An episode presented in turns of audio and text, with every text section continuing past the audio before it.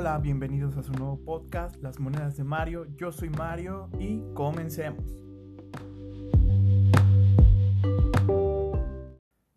El día de hoy les voy a presentar un tema un poco pues controvertido porque el día de hoy voy a comparar Android contra iOS. Este, recuerden que el canal también es de tecnología, pero con un contraste pues en el lado del dinero, ¿no? Que es este, también finanzas personales. Y bueno, este tema es muy controversial porque pues siempre que si iOS, que si Android, que si eh, porque Android esto, que porque si iOS esto. Y bueno, eh, desde ahorita les doy un spoiler alert muy grande. Ninguno es mejor, la verdad. Ambos tienen sus pros y sus contras. Eh, de hecho, los pros de Android son los contras de iOS. Este, no me voy a referir a ningún equipo en especial de Android. Si me llego a referir a alguno, va a ser de algún gama alta, como el Pixel, como el Galaxy Note, este, o ciertos ahí puntuales, ¿no? Ciertos modelos. Y pues de iOS, pues claro, el iPhone, ¿no? Este, y vamos a checar pros, contras, eh, es de cada uno. Y bueno, vamos a empezar.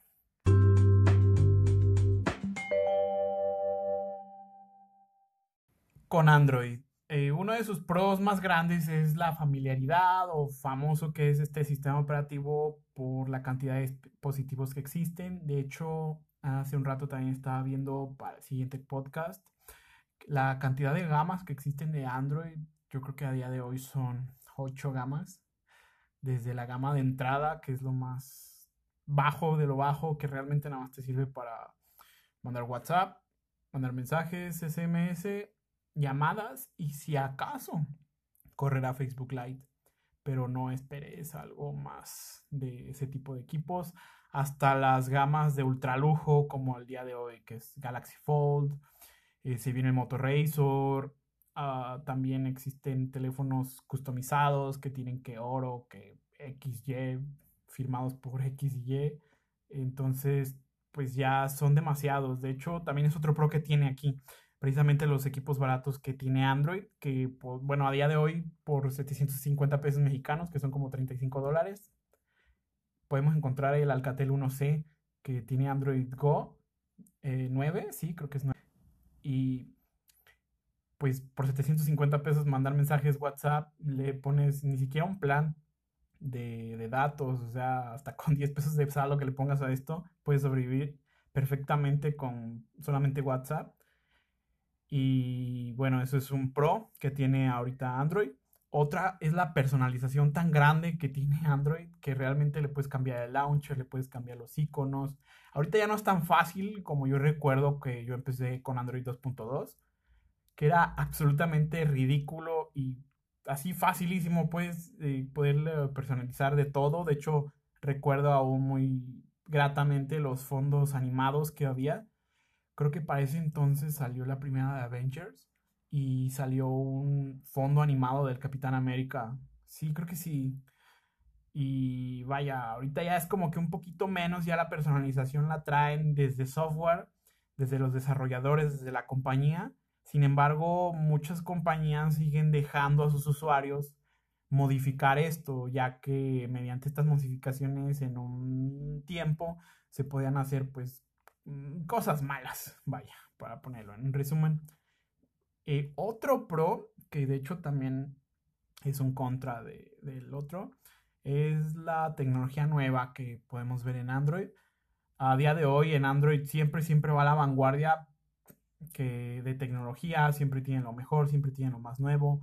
Muchos celulares de años pasados, ni siquiera de un año en otro, por ejemplo, como con el notch, cosas así, la gota, eh, el el hoyo en los dispositivos, como ya lo tienen los Galaxy y algunos Motorola. Mm, siempre, siempre está a la vanguardia. O sea, si quieres un teléfono que, que esté a lo más top de la estética, llévate un Android, la verdad. Este, otra cosa que tiene Android muy, muy buena, que de hecho yo quisiera, este, aquí tal vez me ahonde un poquito más, es este, la competencia de marcas. Y regresando un poquito a las gamas de equipos, con las competencias de marcas, Eh, bueno, de hecho, adelantándome un poquito, pues iOS pues es como único, ¿no? Porque solo puedes comprar iPhone si quieres ese sistema operativo. En cambio, bueno, o sea, marcas de Android, se los aseguro que casi nadie puede conocer todas las que existen y que están saliendo todavía. Eh, porque a día de hoy te puedo yo mencionar rápidamente Samsung, Huawei, este, Xiaomi, Motorola, Lenovo mismo, Realme, creo que sí se, eh, se dice así, Oppo, Vivo, ah, hay una marca que hace celulares deportivos muy buenos, de hecho, que se me olvidó, Blackview, Blackview se llama, la marca esta, que tiene celulares muy, muy buenos, uh, pues precios, la verdad es que muy buenos, muy competitivos y son celulares deportivos. Este, si no saben qué es un celular deportivo, por ahí busquen Galaxy S Active. Creo que el último fue el S7 y son celulares pues destinados a aguantar, aguantar mucho, muchísimo. Es como la gama Force de Motorola, solo que la gama Force de Motorola no ofrecía tanta resistencia como lo puede eh, ofrecer un Active o esta marca Blackview que realmente sí es para traerlos en campos, en bicicletas o si eres una persona muy descuidada.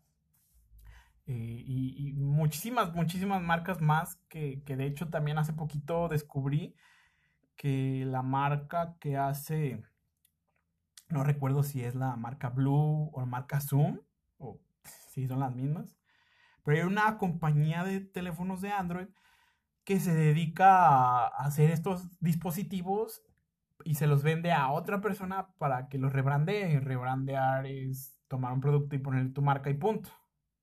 Y esta compañía en cuestión vende muchísimos teléfonos a marcas de países de economías este, emergentes, creo se les dice, como lo es Latinoamérica, como es la India, que realmente lo único que les hace esta compañía rebrandeadora es ponerle una ROM de Android, le mueven poquito, es cuando por ejemplo Telcel que le mete su bloatware, eh, eso es lo que hacen realmente, pero además casi siempre en estos vas a encontrar Android muy stock o si el Android viene personalizado, viene así como que muy rústico o hasta a veces le quitan cosas debido a la mala calidad de componentes que le quitan cosas para que no se note que realmente no va bien el teléfono. Esto porque es bueno, porque a nosotros nos deja elegir el equipo que queramos, como les dije desde hace un rato. Que esto viene con la gama de equipos. Si yo solo tengo mil pesos mexicanos o unos que son hoy en día este, 50 dólares. Sí, 50 dólares americanos. Con, con 50 dólares puedo salir del paso de, de, un equipo y ni siquiera hablar de, y esto ya hablando de equipos con Android, porque hay equipos de feature que solo responden llamadas y mandan mensajes, que son aún más baratos, que cuestan como 20 dólares actualmente en México y que los podemos encontrar hasta en las tiendas de autoservicio, como lo son los Oxos, como lo son los 7-Eleven, como lo son los Extra podemos encontrar este tipo de, teléfonos que, bueno, no tienen Android, por eso no los listo. Pero en estas mismas tiendas de vez en cuando te encuentras marcas de ese tipo como que medios dudosas, como que medios extrañas, porque al fin y al cabo que si tienes una emergencia te va a ayudar muchísimo, o sea, es mejor tener eso que no tener nada realmente. Y si tienes más dinero, te puedes ir a, otras cosas, decir, o sabes qué es que yo lo único que quiero es que tenga, no sé, una bonita cámara, te quedas en, la, en una de las que ya yo personalmente, pues como que separé la gama media en tres gamas diferentes, porque ya ahorita la gama media es como que muy truculenta, ya que hay muchos muy buenos equipos que tienen muy buenas características a precios reducidos casi siempre por el procesador o por la pantalla o por la calidad de construcción, pero que realmente pues, son muy buenos teléfonos. Entonces, dependiendo ya de lo que quieras, te puedes quedar en la gama media, en todo ese océano gigantesco que es la gama media, por cierto. O si de, dices, no, es que yo quiero trabajar con mi móvil, también tienes una, híjole, también es un mar gigantesco de, de, de teléfonos, o si quieres tener lo mejor de lo mejor en Android, pues casi siempre te vas a ir a, este, a un Galaxy Note, a un Galaxy S, a un Huawei Mate, un P de los Pro. O, por ejemplo, también te puedes, bueno, y ahorita ya Motorola no trae gama alta. Eh, te puedes ir a OneNote, te puedes ir a muchísimas marcas que traen flagships geniales a buenos precios y que realmente si tú quieres seguir viendo un, pues sí, una evolución, un avance en cuanto a la tecnología, la verdad es que un gama alta siempre, siempre te va a traer cosas nuevas. Ojo, esto lo, voy a, dejar aquí como en suspenso, este de, de, traer siempre lo más nuevo, porque no siempre es muy bueno. Que de hecho, aquí nos lleva a las contras que de hecho realmente no tiene muchas contras, pero estas contras son muy pesadas, de hecho. Eh, una de ellas y la más grande que ha tenido Android y que va a seguir arrastrando toda su vida porque esto lo ha tenido desde que salió, desde que existe Android, existe este problema y creo que a Google no le importa solucionarlo de una manera muy efectiva que digamos y es la segmentación. ¿A qué se refiere con la segmentación? se refiere a que, por ejemplo, el día de hoy ya existe Android 10, pero ¿cuántos teléfonos realmente actualizan a Android 10 o salen ya con Android 10? La verdad es que es poco. Tendrías que estar cambiando de celular casi cada año para, poder tener el Android más nuevo. Google, eh, para intentar combatir contra esto, eh, ha lanzado un programa que se llama Android One, que les garantiza dos años de actualización de sistema operativo y tres años de parches de seguridad. Eh, sin embargo, pues no es suficiente muchas veces, ya que ahorita hay tan buenos teléfonos que recibir actualización dos años es apenas un cuarto de su vida útil o la mitad si cambias de celular un poco menos seguido que realmente pues tener este tipo de cosas o tienes un Android One o tienes un Google Pixel no tienes de otra porque recuerdo en sus tiempos Motorola era el mejor eh, compañía para esto. Sin embargo, desde que la compró Lenovo, ha ido matando este programa. De hecho, creo que el Moto G3 fue el último Moto G que se actualizó tres años. Porque eso era lo que tenían G1, G2 y G3. Tres años de actualización. El G4 se actualizó dos años. Y no sé si el G5, G6 y G7 se actualicen. De hecho, esto también voy a hablar un poquito más a fondo después. Y quiero pasarme al siguiente punto, que es la tecnología de prueba. O sea, sé lo que les comentaba hace un rato. Sí, siempre vas a tener la tecnología más nueva, pero te la venden como nueva. Muchas veces es tecnología en prueba, como el día de hoy es Galaxy Fold, como Motor Razor. Vas a pagar 50 mil, 20 mil pesos por un teléfono que tiene la más tecnología más nueva, pero que sin embargo les estás pagando a las compañías por ser su conejillo de prueba, si lo ves de otra manera. Y les estás pagando una cantidad que no te asegura mucho el tener un producto de calidad. Como por ejemplo el Galaxy Fold se quiso lanzar y lo tuvieron que retornar porque tenía muchísimos problemas la pantalla. Se descomponía muy fácil. también otro caso perdido de tecnología nueva es el Hydrogen, creo que se llama que tenía realidad aumentada o no recuerdo, tenía o 3D, no recuerdo. Era, es un, fue un celular carísimo por una tecnología que nadie usa, que de hecho ahorita Telcel en México está casi regalándolo, creo que el otro día lo vi a 6 mil pesos, cuando salió como en 25 mil pesos, o sea, imagínense, y que ni a 6 mil pesos vale la pena más que por el Snapdragon 855 creo trae. El 845, no recuerdo. Pero, o sea, es un celular de gama alta, pero realmente la tecnología con la que te lo querían vender no sirve, porque nadie la usa, entonces al tener tecnología nuevísima, tú eres, la, tú eres el conejillo de India comprándolo.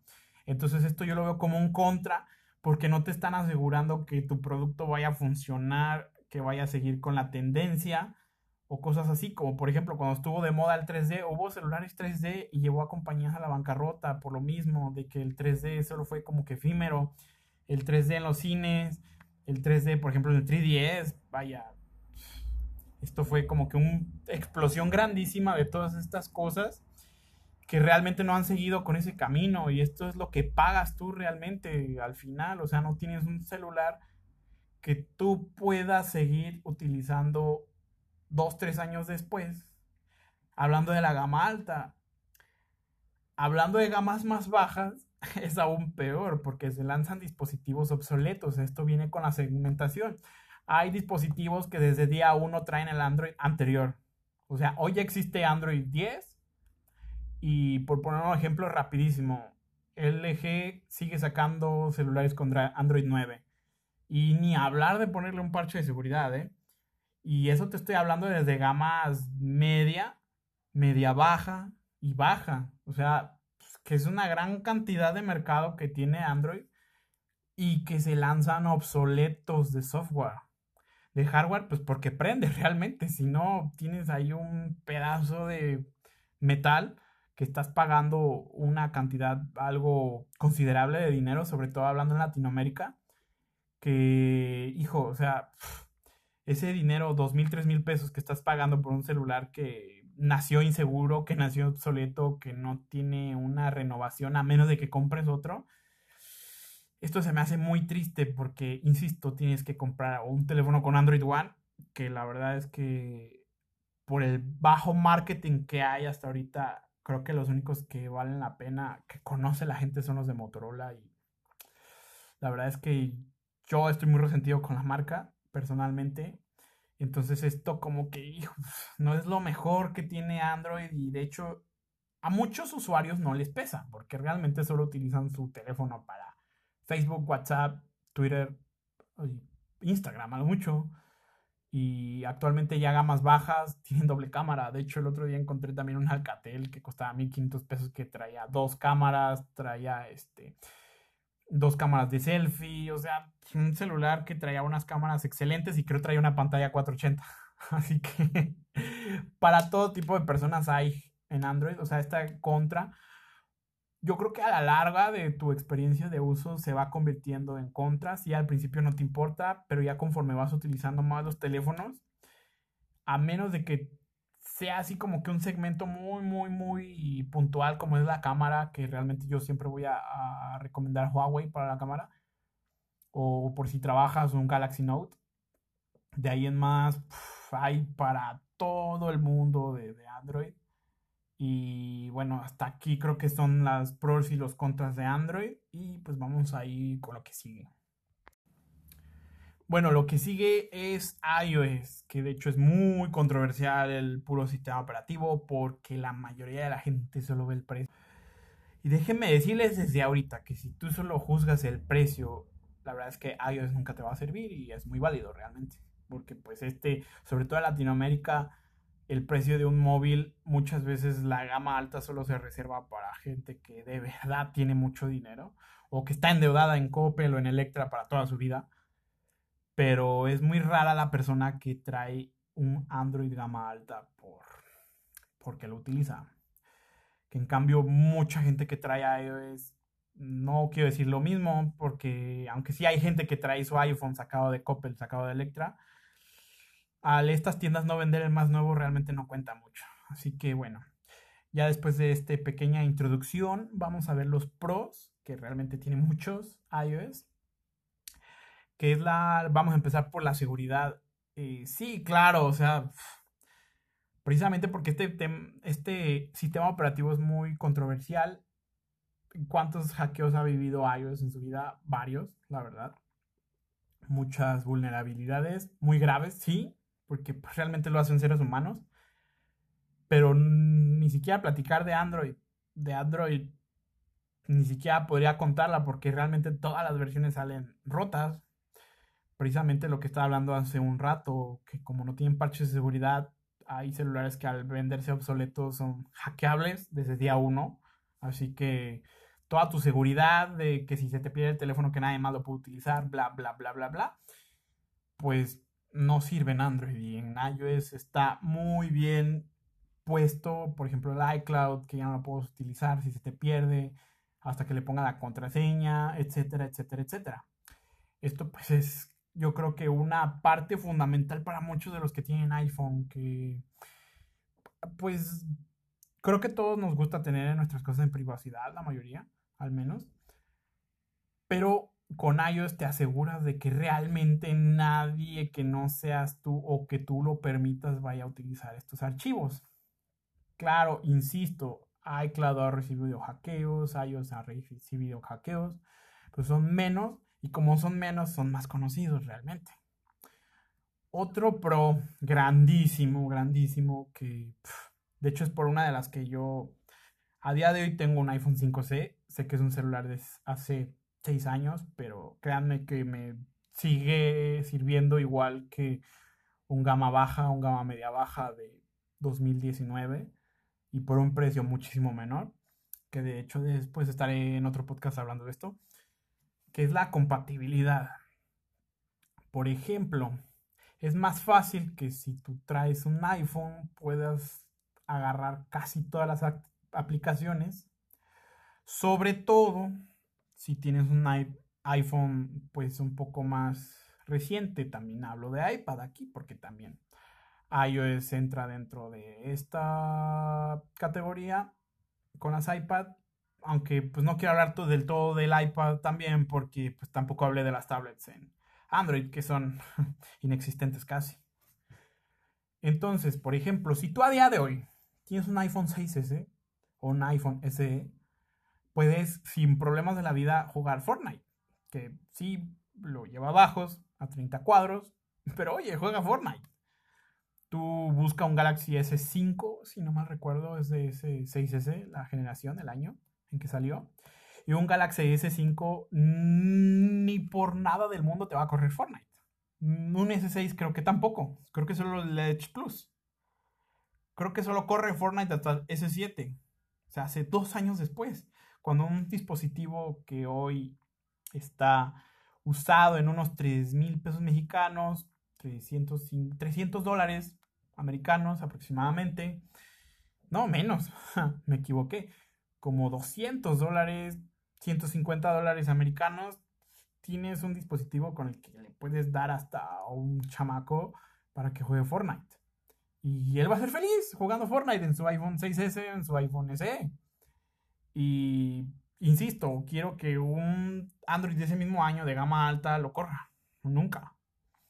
De hecho, yo tengo un iPhone 5C, se quedó en iOS 10 y hasta ahora solo una aplicación no me ha dejado instalarla porque no tengo el iOS más nuevo y ya tiene tres años de obsoleto hablando de software el iPhone.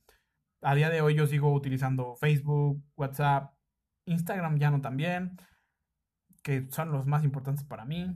YouTube, YouTube lo sigue agarrando casi como el primer día. Este, entonces, la compatibilidad de, que tiene en sí el sistema operativo para con sus aplicaciones es buenísima. A comparación de Android, que Android, las aplicaciones básicas, que son casi las mismas que acabo yo de mencionar, tiene mucha compatibilidad Android, sí, pero pues no, no es igual. O sea, yo puedo meterle aplicaciones un poco sofisticadas sofisticadas a mi iPhone 5 y sí las va a correr realmente. Y a veces es mejor que corra mal que a que no corra. Y otro pro también muy grande que de hecho contrarresta un contra del Android es que iPhone siempre tiene y iOS siempre tiene tecnología aprobada. ¿Qué es esto? Si bien iOS también como sistema operativo ha sido el que más innovaciones han metido como sistema operativo. También con sus piezas de hardware, que pues como realmente solo es uno, iPhone. El iPhone, a comparar, si lo comparamos con todas las marcas de smartphone, o sea, ya no metiéndolos como sistema operativo único.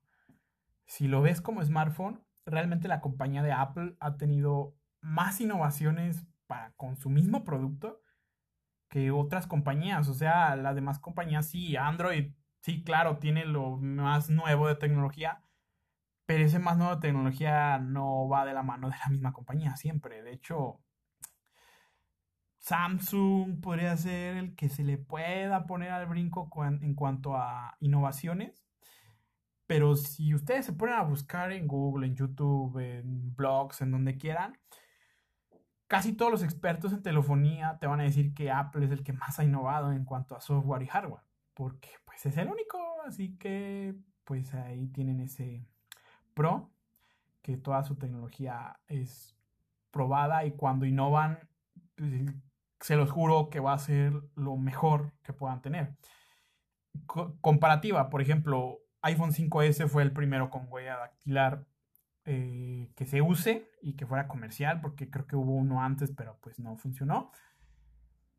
Fue el primer celular con notch, ¿sí? Eh, aunque a muchos no les guste por el hecho de que se creó en iPhone.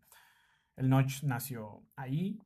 El, oh, por Dios, el, el iPhone primero, que es el 2G, llamado 2G, no sé por qué.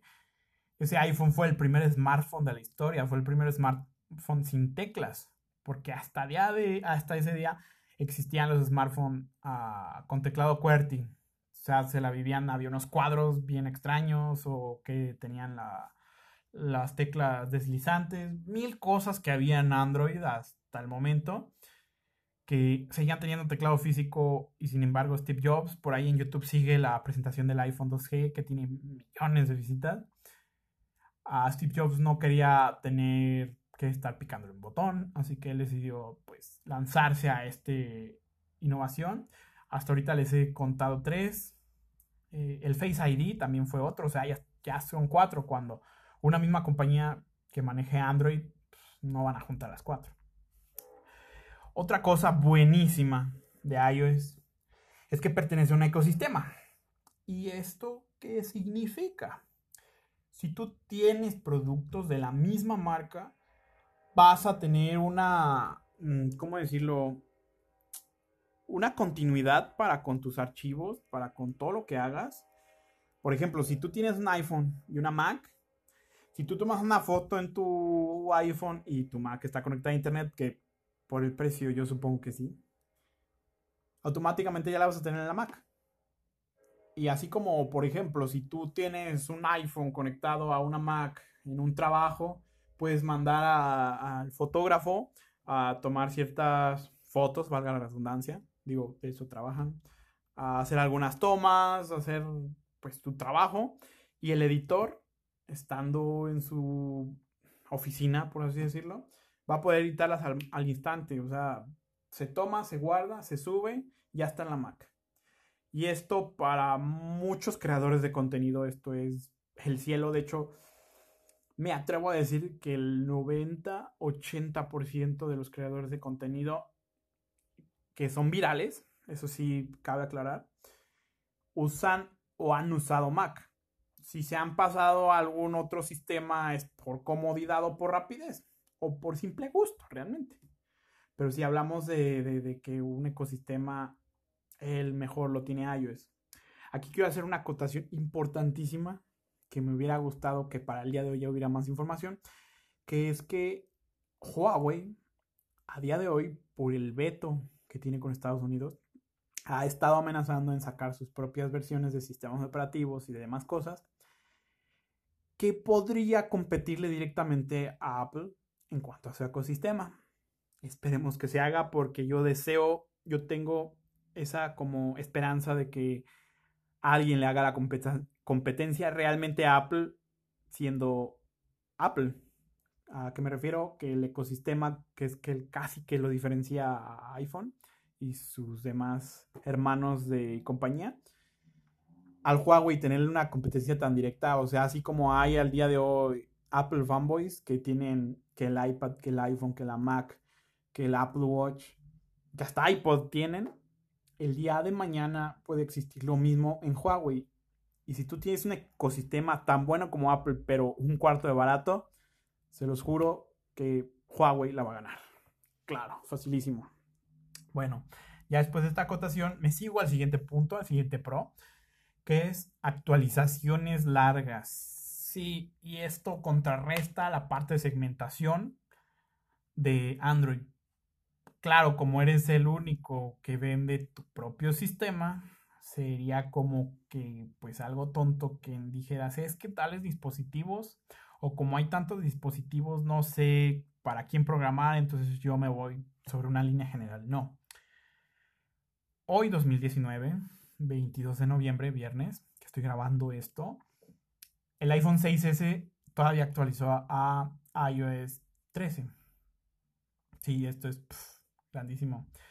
salió en 2014, cinco años. O sea, por Dios, ¿cuándo vas a encontrar un Android en toda su historia del Android que actualice oficialmente? Porque muchos Android me van a escuchar, ah, pero es que yo le puedo meter Oxygen, le puedo meter hidrógeno, le puedo meter lo que termine en N. Sí, qué bueno que se lo metes, que se le cambia la ROM a los Xiaomi, por ejemplo, pero no oficialmente estás teniendo otras personas externas a la compañía haciendo el software y pues como que no cuenta mucho. Sin embargo, iOS si llegan a actualizarse 5 años. De hecho, el iPhone 5S junto con el 4S tienen un récord grandísimo de actualizaciones. Creo que el iPhone 5S tiene una actualización de 6 años porque la actualización de iPhone 11 fue el, ha sido el peor iOS de la historia, entonces decidieron a los usuarios de iPhone 5S, subirlos a iPhone 12. Sí, subirlos. No downgradear, subir. Y esto habla de la compañía súper bien.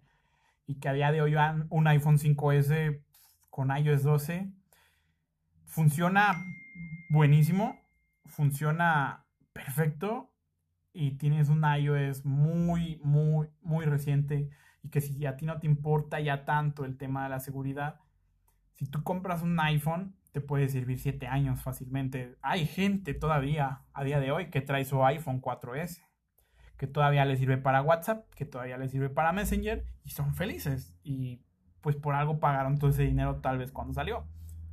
Si cuando salió pagaron sus, creo que costaba en ese tiempo 9 mil pesos mexicanos, porque salió como en 400 dólares.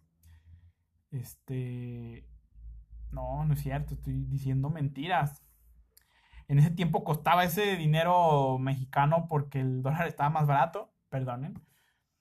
Salió como en 800 dólares, pero pues aquí el dólar estaba a 10 pesos, así que era más fácil para nosotros comprarlo. Pero aún así en ese tiempo pues conseguir ese dinero, aunque fuera más fácil, pues si te preferías gastártelo en otras cosas. Pero quien pagó su iPhone 4S en el momento y que a día de hoy lo tenga, créanme que es el tipo que ha ahorrado más dinero en un smartphone de lo que muchos pueden ahorrar. Y esto que ya hablé en, el, en la parte de tecnología probada, ya lo comenté muchísimo, que son las grandes innovaciones. Tendrán pocas, pero son muy grandes. Lo repito, la huella dactilar, el, si no mal recuerdo, el, sí, sí, el notch, pero creo que había otra función por ahí. Ah, tenían una función que se llama 3D Touch, que creo que van a dejar de usar. Que, que sí estaba muy padre, pero hacían muy gruesos los teléfonos y muy caros. De por sí son caros los iPhone. Pero como han estado siguiendo una línea de diseño, hacerlo más pequeño, más estilizado, quitaron el 3D Touch. Mm, pues sí, ese tipo de cosas pasa muy seguido en iOS. Y que realmente wow, por lo que pagas, creo que vale la pena. Claro, si tienes el dinero, si no, o ahorra mucho tiempo, o espérate a que salga el nuevo iPhone SE, que es el iPhone económico, entre comillas, de, pues de Apple. Y ahora vamos con los contras, antes de que se nos haga más largo esto. Tiene pocas contras, pero esas pocas contras son las más pesadas y por lo que este sistema operativo es controversial, porque pues en Latinoamérica nos cuesta muchísimo trabajo comprar un iPhone, con lo que te puedes comprar un teléfono de gama igual de alta, que sobre el papel, ojo, sobre el papel, porque quiero aclararlo antes de seguir con los contras, que mayor número de specs no quiere decir mejor el teléfono, porque pues un celular a día de hoy, gama baja, media baja, tiene 3 GB de RAM, 4, 6, 8, a veces en Xiaomi. Un dispositivo de gama alta tiene 12, 16 de RAM. O sea, ni mi computadora tiene eso de RAM. O sea, es una estupidez utilizar tanta RAM para un sistema operativo para ver YouTube a 4K o 2K. Y que en cambio con iPhone, con la mitad de specs, hacen lo mismo que un gama alta que tiene mil millones de miliamperios en batería, que tiene mil millones de megapíxeles, que tiene un procesador que es igual de poderoso y que tiene mil millones más de píxeles en la pantalla y pues sí, pero pues si hace lo mismo que el iPhone con la mitad, pues mucha gente esto no lo ve, pero pues algo estás haciendo mal, ¿no? Y ahora sí voy a seguir con las contras, que sorpresivamente, no sé si esto a ustedes les sorprenda, pero es el precio. Sí, claro. Un iPhone a día de hoy creo que el más barato en línea oficial. Yo nunca les voy a recomendar comprar fuera de tiendas oficiales o de tiendas certificadas. A día de hoy en la Apple Store de México un iPhone 8 te sale 10.600 u 11.000 pesos, no recuerdo. Y pues 11 mil pesos por un celular que es gama media premium a día de hoy, ah, pues sí, sí vale la pena. Tiene más actualizaciones que Android todavía. Pero pues el diseño ya es el anterior, así que se ve un poquito viejito. Así que en este pues sigue siendo un contra muy grande. Si costara menos, claro que sería que se eliminaría este contra, sí. Pero pues bueno, para esto Apple inventó el iPhone SE esperemos en marzo del otro año el SE 2. Que a quienes no nos importa el diseño, pero sí nos importa un poquito más el hardware. El siguiente año, pues hay rumores que van a salir otra vez un iPhone que cueste 400 dólares. Así que bueno. Ah, contradiciéndome un poco que tiene pocas innovaciones. Sí, o sea, para la misma empresa tener tantas innovaciones, pues es un logro. Pero ya hablando de tiempo real, pues no tiene muchas. O sea, casi siempre le andan copiando, entre comillas, porque pues ellos esperan a que la tecnología ya esté, sea aprobada, que no tenga problemas X, Y y Z, para implementarlo en sus teléfonos. Por ejemplo, el diseño de iPhone 6 hasta el 8, que fue el mismo, esto les dolió muchísimo porque al tener el mismo diseño, las compañías de más smartphones tenían pantallas grandísimas, casi sin marcos, que si pantallas OLED, que si Super AMOLED, que si un montón de funciones, dobles cámaras, que hasta iPhone 7 y solo el Plus tenía doble cámara. O sea, fue esta, en esta parte también yo creo que les dolía un poco a los de iOS, que solo gastándote un platal podías tener doble cámara cuando en Android yo recuerdo que vi un teléfono de la marca Hisense, que creo que es China, que por dos mil pesos tenías dos cámaras, que lo único que te servía era para hacer un efecto bokeh algo decente, pero oye, tenías efecto bokeh por tres mil, dos mil pesos. Who cares? La verdad. Y bueno, esto también duele muchísimo porque socialmente la gente te convence que X o Y es mejor.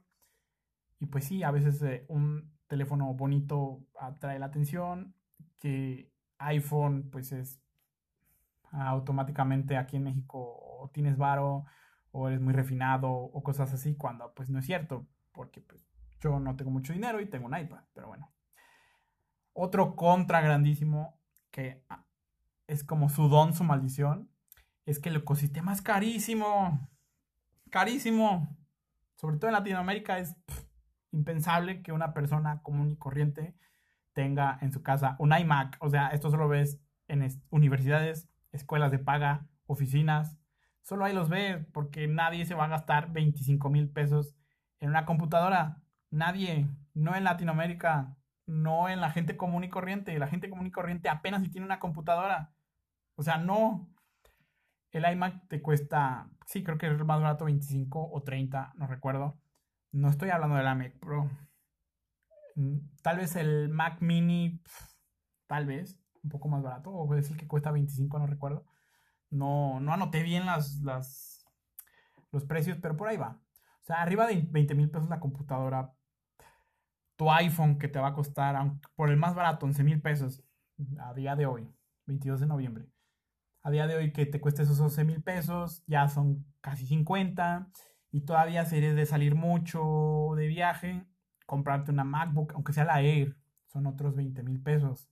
O sea, te tienes que gastar aproximadamente 100 mil pesos si lo quieres comprar nuevo, claro está, para poder tener un ecosistema bueno de iOS y de Mac en general. Igual usado te puede salir en 50 mil pesos, pero sigue estando carísimo. Y que a veces ya por funcionalidades, pues lo único que te va a servir van a ser para cosas básicas o para iniciarte en el ecosistema de Apple. Sin embargo, claro que no es para la cantidad de plata que es en Latinoamérica, 2.500 dólares, no conviene muchas veces tener este ecosistema. Insisto, solo gente que trabaja y que les dan las empresas o que cobra lo suficiente para tener este ecosistema, sí es buenísimo. Aunque eso sí, si tú sueñas con este ecosistema y no eres de altos recursos, eh, piénsalo. No te voy a decir que no, porque en cuanto lo compres lo vas a amar y te va a durar años, hasta 10 años, el ecosistema entero. Con mínimas actualizaciones, cabe aclarar, pero el primer gasto es el difícil. Y otro contra que tiene, y para ya cerrar esto, es que tienes miles de accesorios. Miles. Tienes que cargar muchísimas cosas con el puro iPhone para el iOS. Sí, en, a día de hoy los celulares Android ya tienen USB-C. Y si tienes USB-C, tienes dongles baratos. Tienes un, para mí me valió un dongle de USB-C a 5 puertos USB 3.0. Me valió 200 pesos mexicanos, o sea, hace como 5 dólares, 6, 7, más o menos. O sea, precio ridículo, ridículamente barato y que si tú te lo pones a un teléfono con Android, lo va a agarrar, va a agarrar los 5 USB, porque pues para eso tienen la certificación del USB-C. ¿Los puedes conectar a internet? Sí, un Galaxy lo puedes conectar a internet. Yo he visto que lo hacen, compañeros. Creo que los Huawei también lo puedes conectar a Ethernet. Ni se diga los Galaxy que tienen este sistema que al conectarlos al HDMI cambia a un escritorio, o sea, tienes una computadora ahí ya con eso es USB-C y un dongle de esos te anda valiendo 25 dólares. Y que en cambio, con nuestros amiguísimos de iOS, tienes que, quieres conectar un USB, tienes que comprar un dongle de 50 dólares. Ah, quieres conectar el HDMI, ah, tienes que soltar otros 50 dólares. Para dos cosas, que un dongle USB-C te los incluye los dos por menos precio. Por la mitad del precio de uno, te, te pone más cosas. ¿Quieres audífonos, compadre? Pues audífonos Bluetooth o vas a tener que comprar audífonos Lightning o vas a tener que comprar el adaptador Lightning a jack de 3.5. Y pues esto es caro, realmente. A menos porque creo que desde el iPhone 8 ya no traen el adaptador. Así que olvídate, traer audífonos Lightning es porque pues te los regalaron o venían con tu iPhone, pero no, o sea, son audífonos Bluetooth que esto los cuento como un accesorio que tienes que comprar exclusivamente para tu teléfono porque a día de hoy creo que la mayoría de gente sigue prefiriendo el cableado, al menos mi gente alrededor, cabe destacar, que vaya, o sea, tener que estar cambiando tus dispositivos de tus, pues sí, para poder conectar a otros dispositivos es grandísimo. Yo actualmente tengo unos audífonos de cable que si bien mi iPhone 5, viejísimo, lo sigue utilizando, yo sé que el día que actualice mi iPhone, esto va a desaparecer y yo voy a tener que, si quiero seguir escuchando música así de asiduo que lo hago con mi teléfono, voy a tener que conseguir unos Bluetooth, sí o sí. Cuando yo compré mi iPad fue porque cambié totalmente mi manera de utilizar mis cosas, me deshice de mi computadora, me deshice de mi teclado de videojuegos, me deshice de mouse cableado, me deshice de todos los cables y si bien mi mouse y mi teclado son Bluetooth, los utilizo en los dos dispositivos que tengo usándose actualmente. Y bueno, nada, aquí los dejo. Espero que tengan como que una visión distinta de lo que tenían, sobre todo de Android, que parece perfecto, pero no lo es, sobre todo por la cantidad de marketing que hay. De igual manera, por la cantidad de gente que es hater de iOS, espero que ya lo vean de una manera diferente y que los ayude a pensar realmente cuál vale mejor la pena para tu bolsillo, dependiendo del usuario que seas. Y nada, aquí les dejo una cancioncita si lo están escuchando desde Anchor. Si no, nos despedimos hasta la próxima semana. Hasta luego.